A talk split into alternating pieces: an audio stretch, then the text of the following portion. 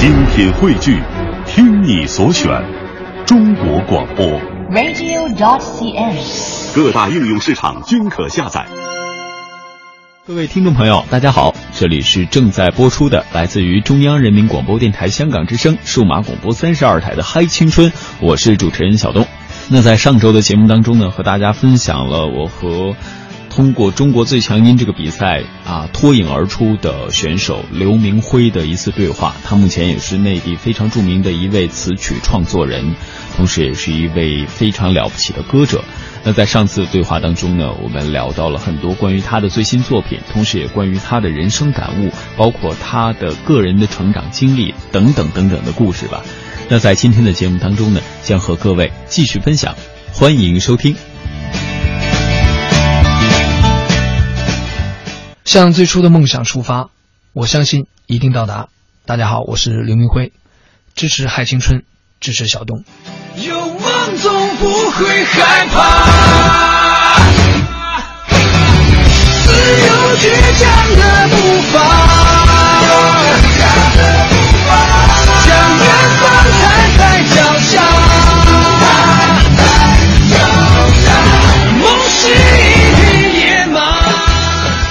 野马之梦已经和现在很多的音乐产生了差别。嗯，但是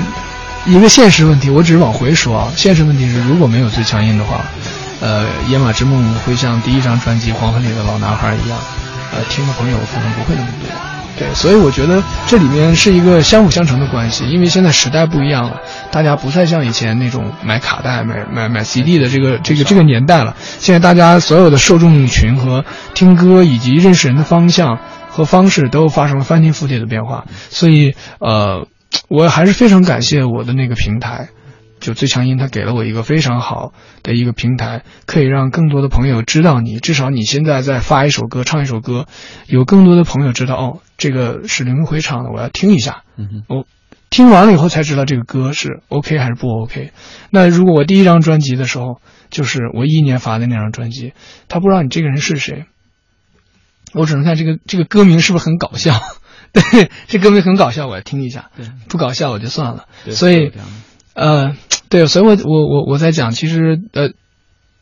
呃，这个老天对我也非常的公平，很幸运，就是给了我很大的幸运在这在在这里面。对，我们要不要用之前那张专辑里的某一首非常经典的歌来唤醒一下大家的记忆？一小段就好。啊、我想想啊，嗯嗯嗯嗯嗯嗯，我我想想啊，好，呃，那我就唱那个第一张专辑的那个主打歌吧，《黄昏里的老男孩》啊。黄昏的天空，把云朵都染红。谁在我最幸福的时候，悄悄放开手？昨天已成为明天的安慰，请珍惜现在，我还等待那美好的未来。为什么多年以后，慢慢感动，在分手的路口？还是景色变陈旧，触碰伤口，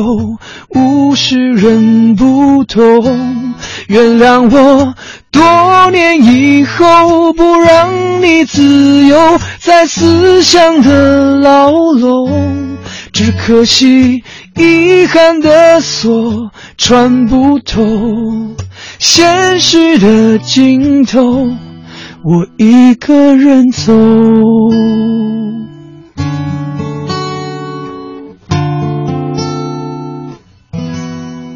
对这个，哇哦！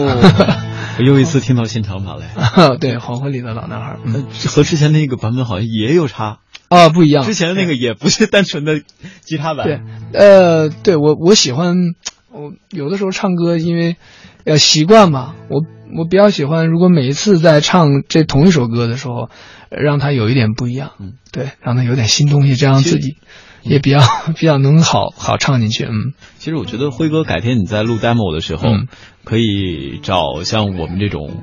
主持人啊，或者找一些团队去制作一下，或者去欣赏一下，然后讲给别人听，或者做成呃 VCR 啊，哦。去和各位喜欢你的朋友去分享。呃，我觉得有机会吧。我觉得其实我过一段时间的时候，呃，我已经跟公司讲，想要安排一些呃校园型的这个活动。然后这个活动呢，就是会比较简单，我会带我另外的一个吉他手，然后可能去到校园里面只有两把吉他，然后我也会带上我的口琴，我们一起就是以这种比较原始的方式，跟很多的同学朋友大家做一个近距离的交流吧。哇哦，对，嗯，希望有机会能够也到现场去，并且如果公司允许的话，嗯，能把它采制成这种呃有声版本来和各位进行分享。呃，会吧？我觉得我只是现在觉得自己这个，呃，吉他啊弹的还还还还差一些，所以我在我最近也在我在练琴，我就觉得，呃呃，我我我想把自己的很多歌做一个呃纯民谣的一个状况。就是可能只有两把吉他一个手鼓，然后用最简单的方式一个呈现，嗯、反正慢慢练一练再看。哦，对，说的我好惭愧，我只有在大学的时候大概练了两个多月的琴，哎至今之后就总想着，然后就碰不到了。不过话又说回来，好像我听了辉哥这次的新专辑的歌和他之前的这个版本的歌，会觉得有一点不一样。嗯，那这种不一样是不是也和自己的心智会有关系？因为毕竟都是你写的歌嘛。对你像我第一张专辑的那些呃歌呢，其实第一张专辑里面的歌的风格呢，嗯，我个人觉得不是很统一，嗯哼，因为一一年的那个时候的我在做着这个幕后工作的，其实当中比较重比较重要的一部分工作叫就是这个 writer，就是写歌，写很多的歌，然后给很多的人，嗯，也有歌手，也有影视剧，然后有纪录片，有动画片。对，我会写很多这样的作品给这些就是，呃，这些需要的这些单位，但是人家有很很多的这种要求，比如说，呃，我写过一个电视剧的主主题曲，就是那种要一个孩子唱，然后是那种，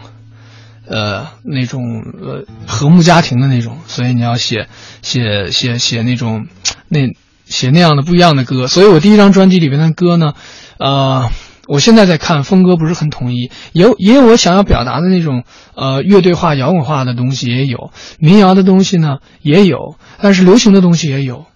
就是呃，甚至有些我觉得有点目标性太强了，就比如说一看一听这个歌好像有点给电视剧写的或者什么什么那种也都有，所以我觉得第一张专辑呢里面有那个时候的我，如果我觉得。朋友们感兴趣，你可以去找一找一一年我发的那张专辑。那个时候的我对音乐的认识跟态度其实就是那个样子，也有一点杂乱，呃，不像现在，呃，是因为最强音以后，因为郑钧老师，因为等等，就是我突然发现，比如说像一块红布这个歌，从前在我的。印象里只是我比较拿手的一首歌，是我歌单里的一首歌，但是它好像没有代表我很多的全部的东西。但是突然这一首歌的意义被无限放大了以后，好像这个一块红布的这个风格，OK 变成我的这个风格了。然后很多人变成觉得哦这个风格非常好，大家都很接受。那坦白讲，其实你自己觉得哦原来我这样状态的话，固定下来这个状态，好像大家接受起来。更方便一点，这是一；二也可能大家也更喜欢，而且我表达这种方式又很自在，所以可能郑钧老师后来也会给我很多的建议，说你什么什么样的歌你拿捏起来比较好，所以慢慢形成我现在，比如《野马之梦》这张专辑，我说风格统一就统一在这个地方，嗯哼，对，然后。呃，反正我现在回过头来看，一一年的我对音乐的认识就是那个样子，一四年的我对音乐的认识是现在这个样子。呃，如果明年再发新专辑的话，可能还会有突破。对，呃，那个时候的突破，我现在也不知道是个什么样子。我觉得只是觉得做音乐是一个自我学习和进步的过程。你在看着从前的自己，他都会显得有一点青涩，有很多不足，但是这是真实的，这是事实。OK，那个时候的你就是那个样子。对。嗯嗯。嗯，那说了这么久，我们也再让辉哥休息一会儿，嗯。推荐一首新专辑里的风格一样的歌来给各位分享。呃，好，呃，新专辑里其实我觉得我给大家推荐一个呃比较有劲一点的歌吧，这个叫《唤醒》。嗯哼，啊，这个是我在呃开车去开车在拉萨的路上，就在西藏，我们要从拉萨开车到日喀则，又从日喀则到定日，从定日然后开始向珠峰、大本营开，我们最后到了五千五百米的那个海拔，一直全程开车，只有山和蓝天，还有公路，在这样的一个前提的。呃，一个状态里写了《唤醒》这个歌，我突然觉得原来融入自然是多么重要的一件事情，真正能找到我们自己。嗯 OK，那接下来的时间，我们来欣赏这首辉哥带来的《唤醒》。我喜欢这种感觉，阳光占据我的视野，风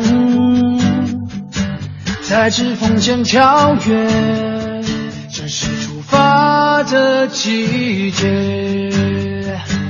我喜欢这种感觉，在路的尽头加速穿越沉默。在一瞬间狂野，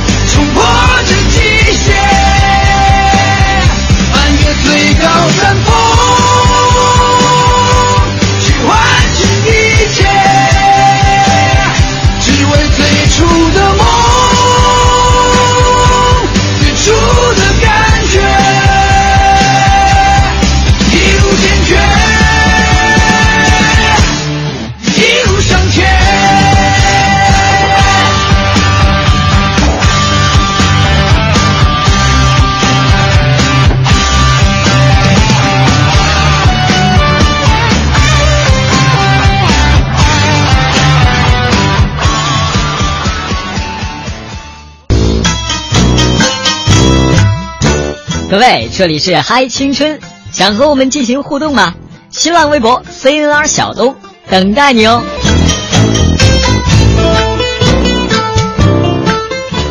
欢迎回来，这里仍旧是正在播出的香港之声《嗨青春》。今天呢，小东请到了好朋友刘明辉辉哥来和各位分享他的人生经历，分享他的最新创作，并且呢，也告知各位，我们今天的节目当中呢，也可能会送出辉哥的最新专辑《野马之梦》给野马之位啊。嗯那届时呢，也欢迎各位可以在微博上参与我们的节目的互动了。嗯，其实说到了辉哥刚刚的创作，我们也听到了他的那首《唤醒》。唤醒，嗯，嗯，跟很多的音乐人朋友探讨一个问题，就是你们写歌是一方面，当然是要感受到那种周遭的灵感哈。对，那真正能把它落到笔尖、落到音符上、落到你们的旋律当中，其实是一个很难的过程。我觉得是这样。我我我分享我的写歌的，呃，这种习惯给所有的朋友。如果你也愿意写歌的话，你可以尝试一下这种习惯。呃我最早写歌呢，就是拿乐器写，比如说我会一个我会一个乐器的套路，这个套路是 特别简单啊，就是比如说它是这个套路，我们叫做一六四五吉他的各种走向啊。莫名我就喜欢你，深深的爱上你，没有理由，没有原因。OK，你会了这个套路以后呢，呃，这个一六四五是一个套路，然后你可以用这个套路写很多歌。嗯哼，然后呢，你可以在这个套路上有不同的旋律的展现。然后我有的时候会写歌的时候，最早期写歌就这种方式。同样这个和弦套路，你可以随我随便哼，比如说哒哒哒哒哒哒哒哒哒哒哒哒哒哒哒哒。你听起来是完全两个歌，但是它的和弦底子是一样的。哇哦，对，然后你可以用这种方式，比如说早期写歌，你可以这样，然后把它录下来，然后再把词填进去。OK，这首歌结束了。但是这种写法呢，你写到后期，它会，它它很容易进入，呃，很容易成为一个起步的阶段。但是到后期的，它会成为你最大的阻碍。阻碍在于是，你突然发现你好像各种套路虽然你会了以后，但是所有的套路就像数学公式一样，它是有限的。其实就这么多，一二三，哪怕它有一百个，OK，那它就只有一百个，而且你受到的限制就是你习惯了一级后面会有一个六级或者是个四级，所以你的旋律会受到限制。对，所以我现在写歌的方式是不要琴，纯靠想，纯靠想，对，纯靠想。然后你你你自己会想，有时候会拿手机在哼啊那哼，然后瞎哼，嗯，对，然后你也不管你唱的什么，没关系，就是一个哼，就是一个动机。哼完了以后，然后我再拿过来再听，听完以后它有一个节，呃，节拍尽量是要准的，比如说是一个固定节拍，OK，然后你怎么哒哒哒哒哒哒哒哒哒哒哒哒，对，它的空间特别大了，然后你把它录下来，录下来以后，然后你最后再把再把乐器铺上，你看，啊，它就有不一样的律动跟节奏在里面，这样歌写完了，哎。变得丰富了，不一样了。哦，对，这我觉得是是我现在的写歌的一个状态和习惯。我觉得呃，分享给所有的朋友，如果你喜欢音乐创作和写点东西的话，呃，其实我们可以在微博里交流，这样也挺好。所以这是一种全新的徽式风格。呃，我不知道了，反正我也没问过其他人具体写歌怎么样。但是我觉得很多写歌的人，大家都有自己的方式跟方法。对，每个人写歌的方式都不一样。其实辉哥一不小心又为我解决了一个最近我在。用各种编辑音乐软件时候出现的一小问题，就为什么他们的底音总是啪啪啪啪，总是要有节奏？嗯，对，就就是这样的声音，对对对，就会出现。对，现在解决了。但是辉哥解决了编曲之后呢，他的词写的，大家刚才也听到了，基本上都是自己的创作，对，写的又很好，把歌曲的旋律附上词。也是一个挺难的过程。哦，这个最主要的是在写这个曲子之前，比如说你这个曲子已经有了旋律走向跟这个方向发展，你写这个曲子之前，你要明白你在讲的是什么。就是比如我要表达一个什么观点，其实这是，这是就有有几种方式吧。这种方式也是刚刚说的，这是纯先有曲子，你往里边添词。其实有的时候也也挺难的。然后你经常是先写一个大概，对，写完大概就是你只要说明白你要表明的是什么就 OK 了。就是前面有叙述，后面有转折，然后最后有升华，OK 了吧？赋比兴，对，对，就是传说对对对。但是你这时候写完了以后吧，其实你的所有的修辞方法。和你所有的语句的用法都比较低端，因为你毕竟不是大师，所以就会面临无数次的改稿，改改改改改，怎么符合逻辑的改，然后怎么样你会觉得有些歌词部分这样表达不好，反正你改的多了，慢慢就就有最后的这个状况呈现了。当然你也可以选择先写词。先写词也是个好方法，先写词，然后看着词就就念，不停的念念念，念着念着旋律就有了，旋律就出来，对，就自己开始哼。对对对，肯定是这种。那像刚才我们听到《唤醒》的那首歌，《唤醒》是先有前面的几句词，就是当时我说我们开车在在在西藏嘛，因为那种环境其实真的，外面的天气呢非常舒适，十八九度、二十度，然后呢天又特别蓝，这时候你开着车窗，微风。开着车窗，你想七八十迈的速度，你把手放在外面，那个风从指尖穿过的感觉太好了。所以我觉得，你像我这个歌的歌词也是流露出来的。下面我喜欢这种感觉，阳光占据我的视线，然后风在指尖跳跃。我觉得全是，全是这个就是连贯的连贯的这种，就是我一写这些东西，你能体会到我刚刚讲的这个。我们平时也有在城市开车的习惯。如果这个时候不塞车，那我们别说北京好不好？天还很蓝，对，天还很蓝，又不塞车，空气还很棒的情况下，有吗？也有的，也有，也有时候还有双彩虹嘛。呃，对对，如果这个时候你把手伸入车伸到车外的话，你能体会我说这种自由自在的感觉，真的很好。嗯嗯，所以这种写歌的时候呢，不免又为很多在校的希望以歌声来打动很多人的这样的人群，嗯创造了一个小小的启示。对有很多人都说我不知道应该怎么去唱情歌。呃，我觉得唱歌啊，唱歌，嗯、你首先自己投入就好了。我觉得别管别人听或不听，因为我我已经呃练到这种呃怎么讲，死猪不怕开水烫吧。我觉得这个是很重要的一点，就是你因为在酒吧唱歌的时候，你经常会遇到人家在那里过生日。OK，比如说打比方，我刚刚在唱《夜夜夜夜》这个歌的时候，不是你唱每首歌的时候，在酒吧里的听众都特别买你账，安静静的听。这样的听众是我最喜欢的。如果他可以安静的听，我都特别感谢他。但有很多时候没有，很多时候不是这样的，是你在那安静的唱，下面有人在互相的敬酒，甚至有人划拳，甚至有人过生日，甚至有人过生日的时候要求你，哎，你先停一下，我们唱个生日歌，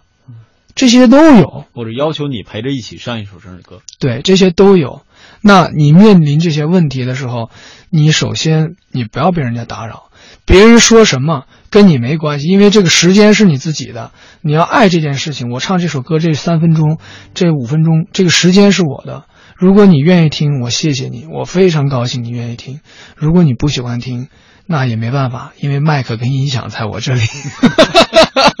对，所以你一定要有这个，你要有这个，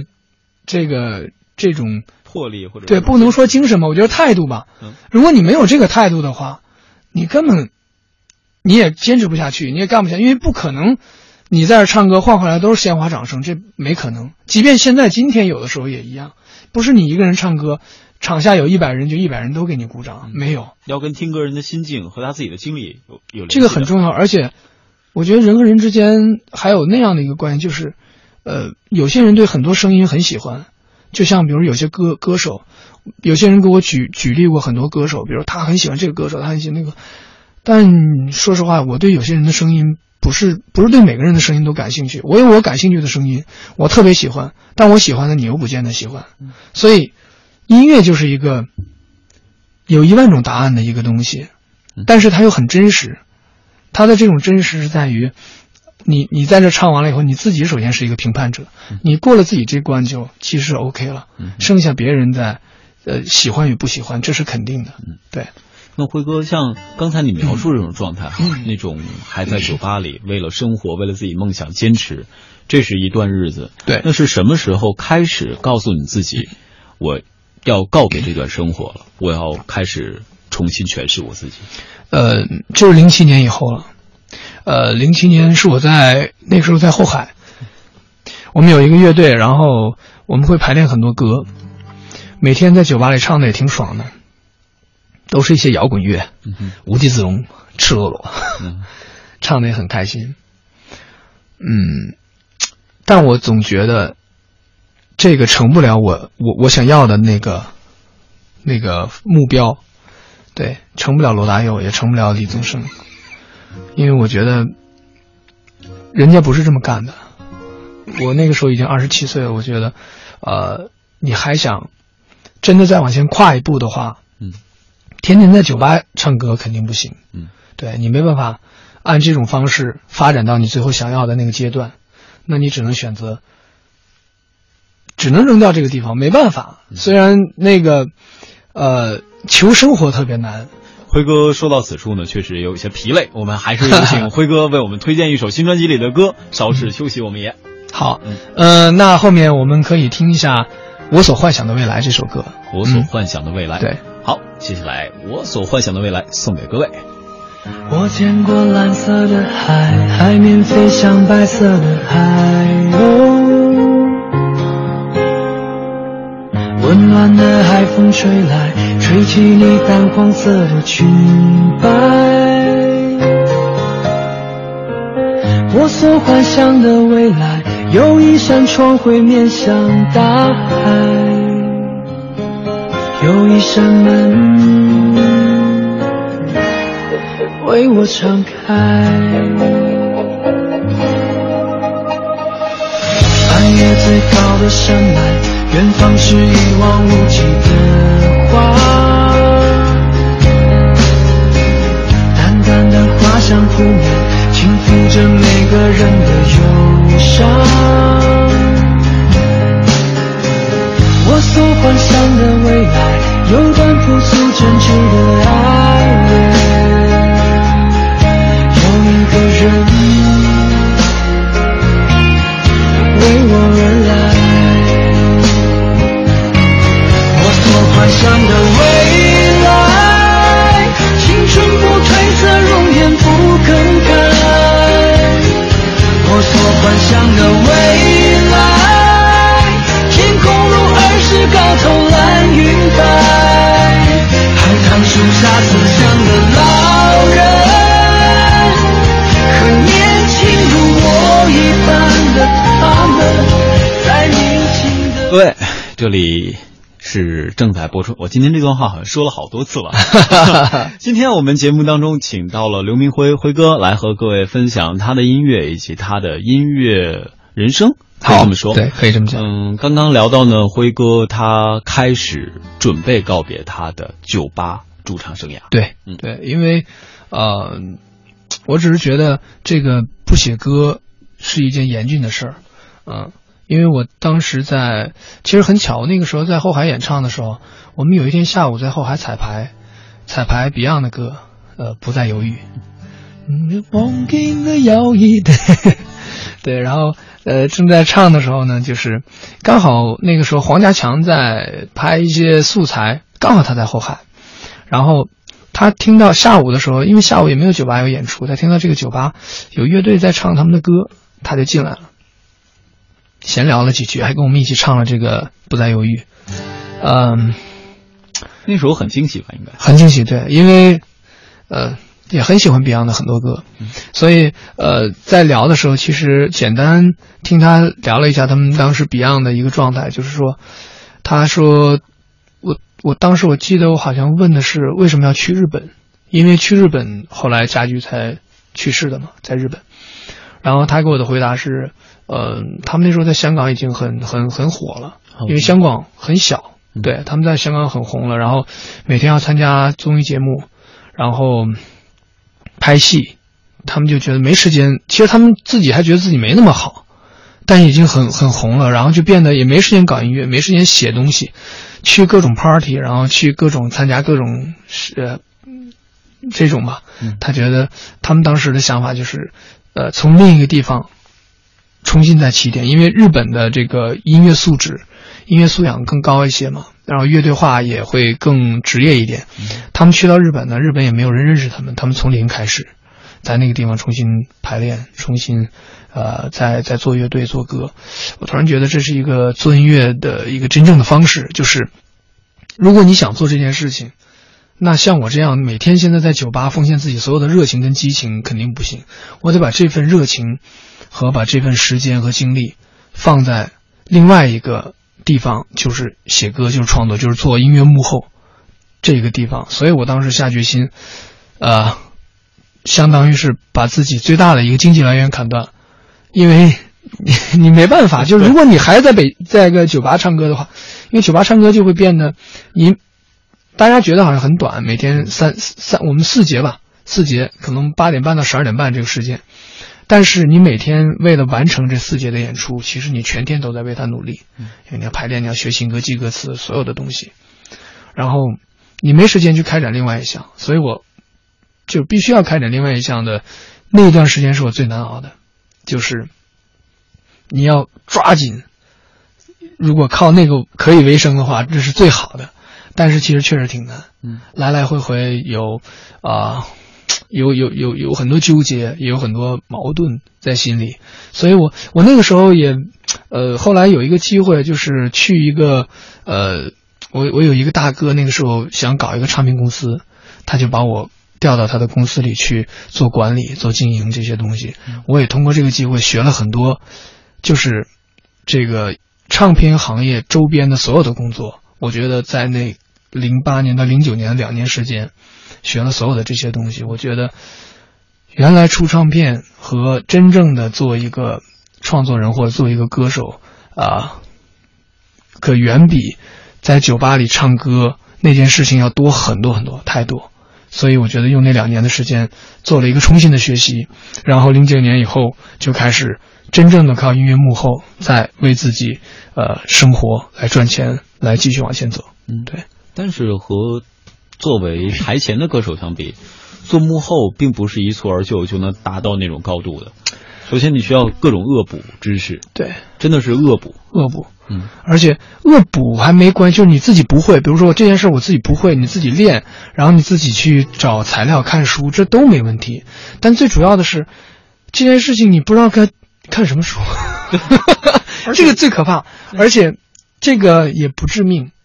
致命的是，实际上，呃，我唱歌这件事情，比如说在酒吧唱歌这么些年，其实没没遭到过太多的冷眼相待和冷嘲热讽，都很少，也也有。但是没有那么多，只是在那一年从台前转到幕后的时候，我觉得我受我我应该受到了，呃，是我积积累下来是最多的吧。所有的冷嘲热讽和冷眼相待太多了。就是第一，靠这个音乐幕后生活的人，每个人都很艰难，他所有的时间都得用来赚钱，用来完成工作，才能靠这个工作活下去。对。然后呢？如果每个人的时间都那么珍贵，你说有没有人会花一个大把的时间手把手的教你？就很少，没有。然后，但这个知识呢，又会变得特别专业，专业到如果你根本连问问题都不知道怎么问的话，别人该怎么打你呢？就没办法。所以我那个时候，你一定要厚着脸皮的问。即便没有答案，即便有那种嘲讽也没关系。然后另外一方面，你要自己四处找资料，或者是哪怕我我干过最多的事儿就是人家在工作，我站在旁边看，你也不要说话。人家一定很讨厌你在后面站着看。不，就是你站在旁边看，但是你也不要说话，你不要讲话，你也不要影响人家的思维跟思路。最最重要的，我记得啊，有一段时间，我记得那段时间好像啊。零九年的时候，我记得好像是那个时候，呃，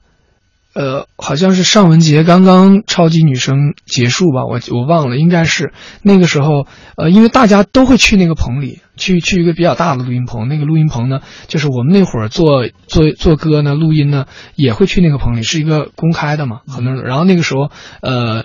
呃，尚雯婕好像那个时候。在华谊还是在天娱，我也忘了。但是他的那张唱片是，是呃李伟松跟李思松这两个老师做他的音乐制作人。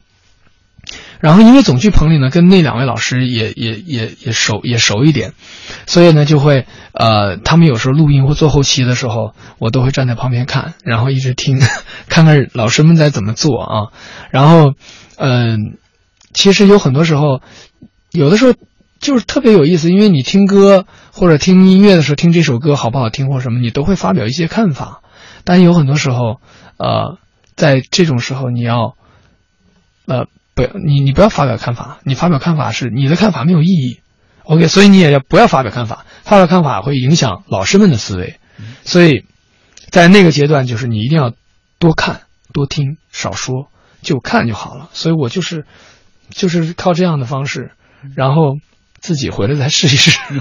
对，就是就就这样，其实挺挺难的那段那那个阶段，嗯。那后来为什么又要告别那个阶段，又重新回到台前呢？呃，还是我说的那个，就是因为我有一个最早的一个想法，我最初的梦想，比如说我拿着吉他从老家坐着火车来北京的目的，我没想就是当酒吧歌手是一个谋生手段，做音乐幕后是想要靠近我那个目的，到后来也变成一个谋生手段。所以，在我三十三岁的时候，其实我已经把唱歌这件事情放在后面了。放在后面，我是觉得，呃，反正行不行呢？我现在这个状况，我我就自己慢慢出吧，慢慢。如果只要有精力、有能力的情况下，我就自己再发两张唱片，也算给自己一个交代，对吧？自己至少做音乐好多年，就有个交代就行了。对，这是我最早的想法。嗯，一个是在一二年的时候，呃。好声音就是金志文的出现，嗯，因为我们是我们是好朋友，我们都是长春的，然后他也做幕后编曲，我们还在一起合作，我做制作人，然后他做编曲，我们两个一起合作做过一些案子。对，他在那个节目的出现，然后包括他在节目当中最最后的一个呃呈现吧，我觉得让让让我心里也活了。本来这件事情我是觉得，呃，没个就自己搞吧，行就行，不行算了，就是，但不行的可能性比较大，对，所以那个想法是那个。但是，一二年看见他的时候，我突然觉得，哦，好像做幕后的人也可以往台前走。然后这是第一，第二个呢，因为他本呃金志文本身是个编曲，就是很多才华，比如说他在编曲上的一些灵性和一些想法被很多人认可，我突然觉得这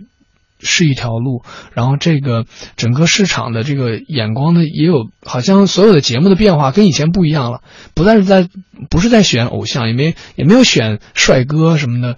哎，我突然觉得自己好像也有机会，因为如果是那种，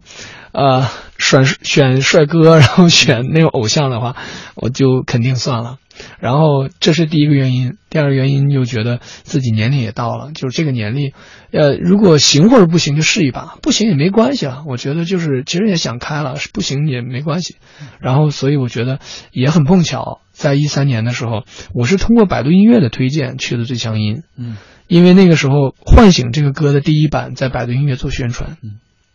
百度音乐说你这个歌比较符合中国最强音的气质，要不然你代表百度音乐参加吧。嗯，所以我觉得挺好的一个机会就去了，然后最后的结果也蛮好，所以我觉得呃，我能够从幕后到台前是，我还是那句话，呃，非常幸运。然后恰巧我去的时候，这个节目里有罗大佑，有郑钧，呃，可能节目的我们的呃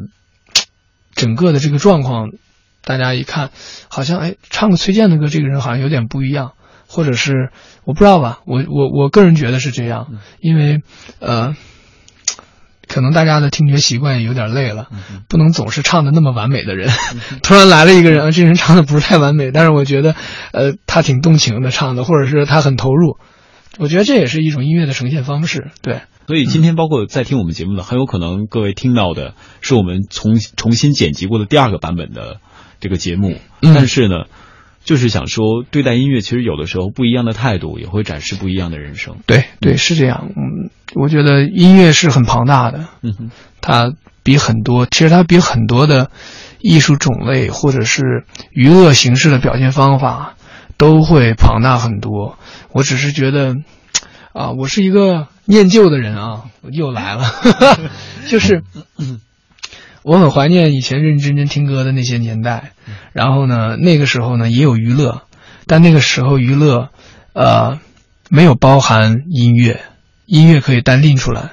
然后现在呢就是，呃，娱乐好像已经完全把音乐覆盖了。我只想说呢，就是在娱乐里面可以包含音乐，但是娱乐不能代表音乐。嗯哼，呃，音乐表达的不仅仅是娱乐，不仅仅是我们看到的最近网络有一些非常火的一些。短语或者有一些有一些热词，有一些热的事件，嗯，很多人觉得这些有价值有意义，然后把它搞成怎么怎么样。但我觉得有很多时候，呃，如果能经得住时间推敲的，应该不是，应该不是快餐品，也不是速食的东西，呃。我希望我的歌能经过时间推敲，包括呃以前的第一张，包括现在的《野马之梦》这张，嗯，虽然后面我会出更多新的作品，我只是觉得，如果两年以后、三年以后，你在听到这些歌的时候，你同样会觉得这个歌表达的东西很真诚，是我心里的，呃，跟我心里的很多想法是同步的，那我会觉得就非常欣慰，我也觉得很有价值，因为我我在听着很多歌，就是会发现，很多歌是值得听几年以后的。包括我觉得郑钧老师以前的作品，十几年、二十年的作，九四年那张《赤裸裸》的专辑，如果你现在听，啊，里面还有很多东西是是很有营养的。对，嗯，而且他是一位特别专注的。我忽然觉得在你身上好像和郑钧老师有一样的感受，唯一的不同就是他有两次都说要做客我的节目，两次都是因为他睡过了。结果就郑钧，我跟你说，郑钧老师是一个无限自由的人。对，他的无限自由体现在，呃，体现在他个人在音乐上的天马行空，体现在他对他自己的整个生活状况的。不把控。我说的不把控是，他要求自己有一个自由的状态。比如说，我最近听到的最让我觉得我的这个老师非常离奇的地方，就是他最近一个人去山里的一个山顶的一个小别墅里面。小木屋啊，嗯，不是那种别墅啊，就是条件没有那么好。但是他自己在那个呃山顶的木屋里面，自己可能生活了五五六天，只有他自己一个人，没有网络，没有电话。他，反正我看到微信上写的意思就是，他完成了一个五天的一个冥想的功课。我觉得这个是很了不起的事情，因为我们大家都很忙。我我我相信，比如说你做作为艺人，就是呃。就是别说他了，可能我现在也变得会很忙，包括我们身边的所有人。如果你在这个繁忙的城市，我们每个人都有太多的理由变得无限繁忙。但是他可以拿出五天的时间，什么也不做，就在做冥想，想什么呢？我不知道，我只我只是觉得，但这这是个了不起的事情，而且我有的时候很愿意跟他聊天。呃，有的时候不见得聊音乐。他我会跟他聊很多其他的东西，我我不懂那些事儿，但是你知道他的所有的话语，他总结的东西，让你觉得这个人的冥想就可能完成就是这些功夫。他一直在思考生命或者思考一些问题，然后他会无私的跟你分享，这是最了不起的事情。你想，他用他自己的私人时间去想明白一些问题。不管明白也不明白，但是他把这些，如果你问的，他分享给你，这是非常了不起的事情，非常了不起，非常了不起。其实，在忙碌的生活当中，我们也可以把冥想的时间缩短一些，比如在一些音乐当中。今天辉哥他的《野马之梦》，在我刚一听这首歌，听到呃公司传来 demo 的时候，嗯，我就震惊到了。我我当时第一下我真的震惊了，因为他好像是把我带回到了我有梦想的时候。我围绕梦想打拼的时候，我开始真正的作为一名主持人，到开始有了自己的节目，自己负责的节目。我我找寻到这样一个过程，可能每个人听也都会有每个人不一样的想法，甚至于今天和辉哥在聊天过后，我没准在夜里还会伴着他的这张专辑里的其他的歌，去找寻一下曾经的自己。呃，看看时间，今天的节目时间呢也暂时告一段落。各位也可能听出来，辉哥也有一些累了。呃，希望以后还能有时间把辉哥继续请到节目当中，我们继续聊他的过去，聊他的人生，聊他带给我们的感悟。谢谢，谢谢。我觉得今天也非常开心。我觉得有一个跟小东有这样的一个机会，我们就这样，呃，弹琴，然后唱歌，呃，这样聊天。我觉得这是一个非常好的分享，让我觉得这有这有点像我们其实没在做节目，这特别像原来我们在寝室的时候，你会跟你寝室的好友。在一起，可能旁边还会有啤酒，然后会弹琴，会聊人生，聊未来。那个时候我们在聊人生，聊未来，啊，我那时候歌唱的也没有现在好，琴弹的也没有现在好，但那个时候应该比现在更真诚，对，或者比现那个时候的梦想比现在更，啊，怎么讲？那个时候更更美好一些吧？对，我觉得，呃。无限的缅怀一下我们所有的美好的这个日子，然后，呃，所有的这些听众的朋友也很开心，今天跟大家聊了这么多，呃，我很羡慕你们每个人有的这个自由自在和这种美好的日子，珍惜你现在的每一天。珍惜我们现在每一天。那其实我也希望能够真的有一天和辉哥在节目之余把酒言欢，同时把我们冥想到的很多内容和各位分享。好了，今天最后一首歌的机会依然留给辉哥，我们好再推荐给大家一首歌，或者是怎样都可以。呃，我这样，我简单的唱一个歌吧。我就其实我唱的这个歌呢，是我呃让我觉得，如果改改变你人生的歌有十首的话，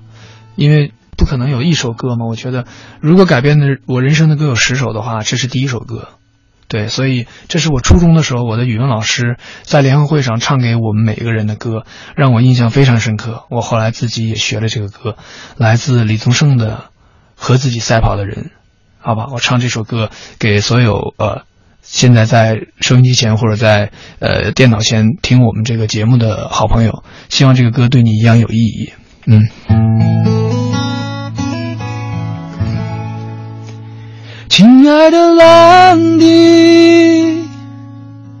我的弟弟，你很少赢过别人，但是这一次你超越自己。虽然当你离开学校的时候，所有的人都认为你不会有出息，但你没有因此怨天尤人，自暴自弃。我知道你不在意，因为许多不切实际的鼓励，大都是来自酒肉朋友。或是远方亲戚，我知道你不在意，因为许多不切实际的鼓励，大都是来自酒肉朋友，或是远方亲戚。人有时候需要一点点刺激。最常见的就是你的女友离你而去，人有时候需要一点点打击。你我都曾经不止一次的流涕，在那时候我们身边。都有一卡车的难题，不知道成功的意义在于超越自己。我们都是和自己赛跑的人，为了更好的明天，拼命努力争取一种意义非凡。